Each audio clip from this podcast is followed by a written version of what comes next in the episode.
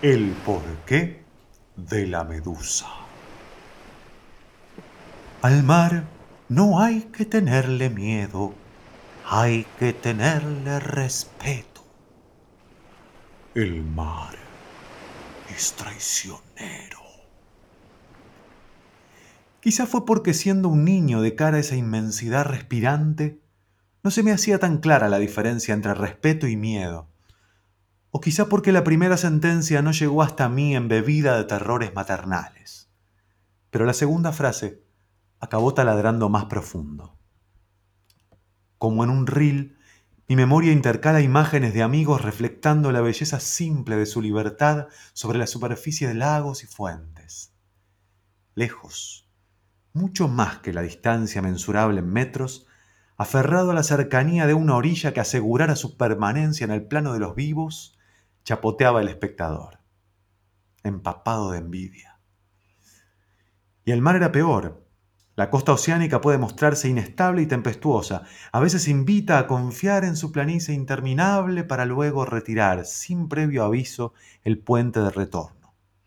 Otras, presa de un arrebato de amor brutal y no correspondido, una mano invisible parece esforzarse por llevarnos consigo.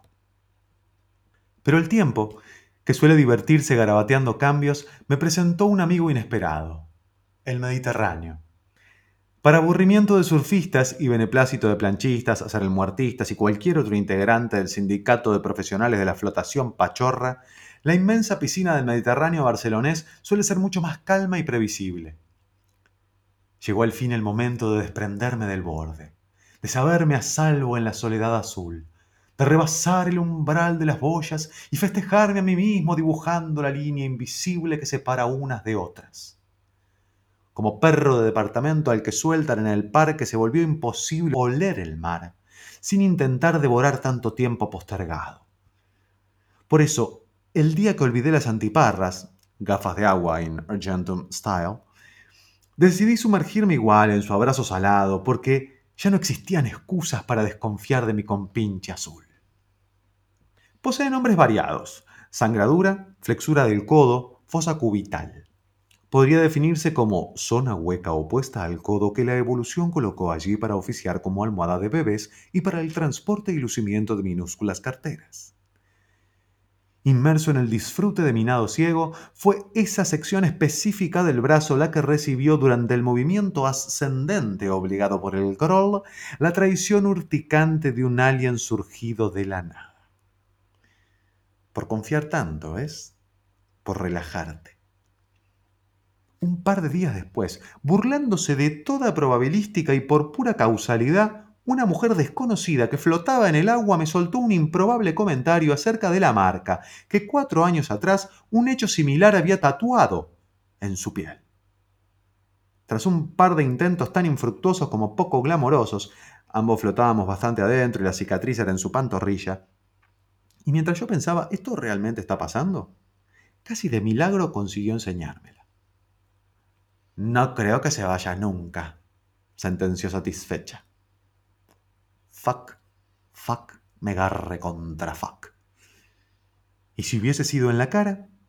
Y uno comienza a nadar alerta, con el cabeceo frenético de un pajarito de playa. ¿O en las manos? Y uno bracea con desconfianza, previendo una sorpresa táctil que aún no se deja ver, pero se intuye. ¿Y en algún otro lado? Y uno va dejando de bañarse desnudo porque hay sitios muy estimados donde uno no quiere ni empezar a imaginar esos ardores. Y aunque este traumatizado bañista ya no se permitiera prescindir de gafas ni calzón, la desnudez expuesta continuaba siendo mucha y mi Hitchcock interno sabía que los engendros andaban por ahí, acechando. Había que vigilar, vigilar todo el tiempo. Viendo que el verano se ponía raruno y el nadar agridulce, decidí tener una charla conmigo mismo. Tras una solvente autodisertación, me vi obligado a reconocer que las probabilidades matemáticas en la ecuación cantidad de medusas por kilómetros de costa menos distancia de corrido posible jugaban demasiado a mi favor y que quizá todo esto no fuese más que otra excusa para bla bla bla bla bla. Así que una mañana dije basta y me entregué a nadar nuevamente hasta la boya más lejana Una vez allí, exultante, me propuse celebrar mi reconquistada libertad continuando hasta la siguiente, para entonces sí, regresar a la arena salpicando triunfo. Como si Edward Murphy Jr., el de la ley homónima, no el actor, fuese el director de la secuela de The Truman Show y hubiese estado guardando el momento perfecto, justo en mitad de ese recorrido, una medusa. Qué simpática. No pasa nada. La esquivo y sigo. Asombrado ante mi entereza mental, me dispuse a modificar levemente el rumbo. Más medusas.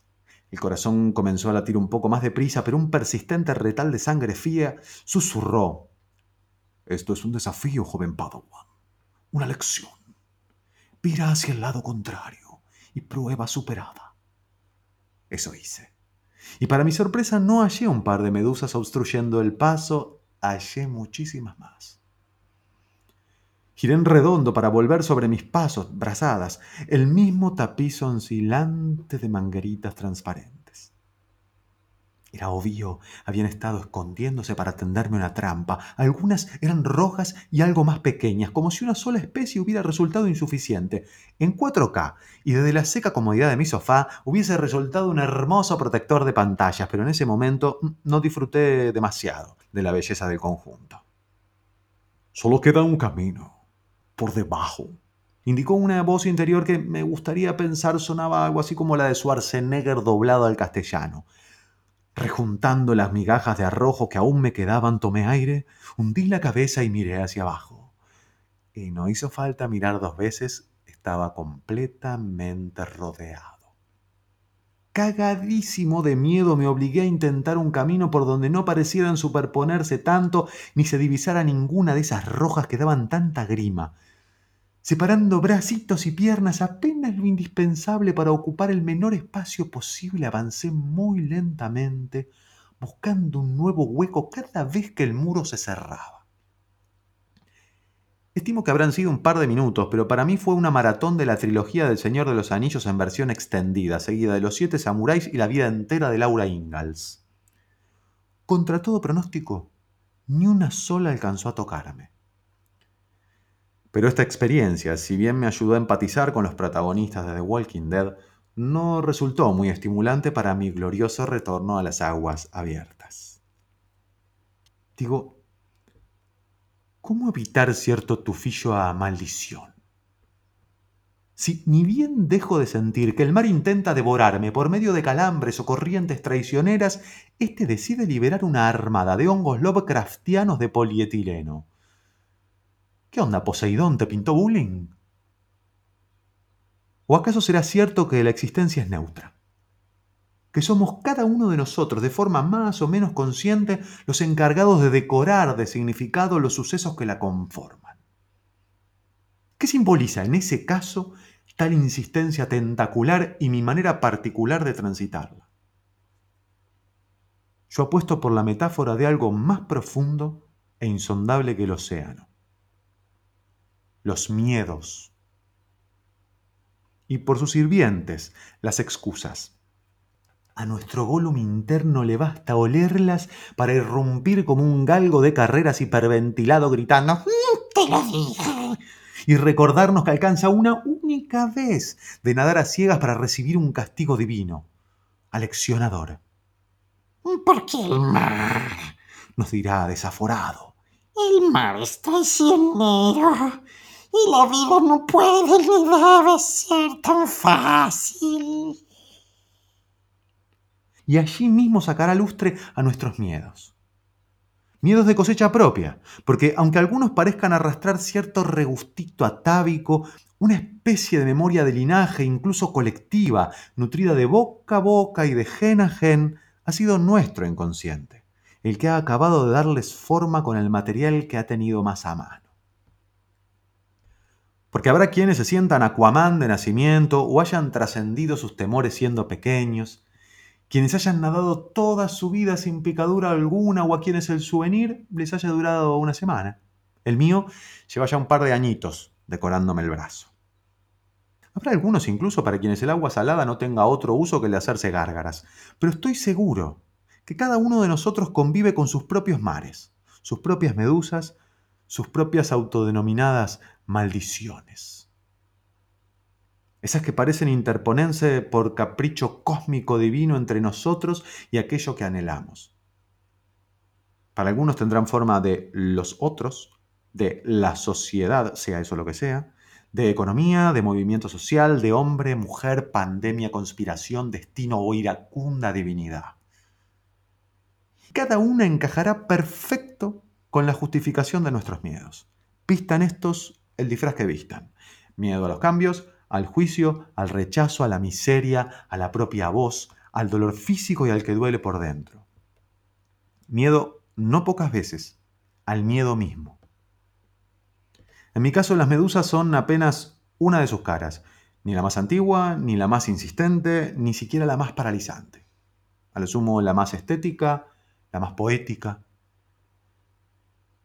Y aunque por percepción selectiva, ley de atracción o algún tipo de burofax totémico, su silueta tentacular se me haya aparecido desde entonces en redes sociales, grafitis, tiendas de regalos y protagonizado más de una salvaje construcción onírica, aún no he terminado de decodificar su mensaje. Si es que alguna vez lo logro, si es que acaso lo hay. Pero es por esto que, mientras dura el mientras tanto, una medusa se alza airosa en el centro de la escena, indivisible de los fonemas que dan nombre a este proyecto. Rodeada por ese mar misterioso, impetuoso y primigenio, pletórico de vida y muerte, tan profundo como el inconsciente como un reconocimiento a este urticante guiño de la vida que llega con los botines de punta para confrontar, para decirme que preste atención, que no ande tan ciego, quizás, a esas excusas que engordan el miedo. Porque lo que traiciona no suele ser el mar. Lo que suele traicionar es el coraje de empaparnos. Porque cada vez que renegamos de nuestros temores, de nuestras taras, renegamos de una parte de lo que somos, en el aquí y en el ahora. Huir de ellos, negarlos, amordazarlos o drogarlos, es perder una posibilidad de sumergirnos en nosotros mismos y aprender de aquello que podemos enseñarnos.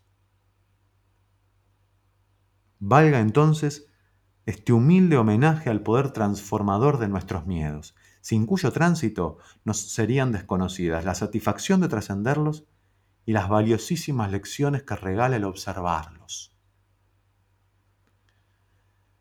Habrá que seguir nadando.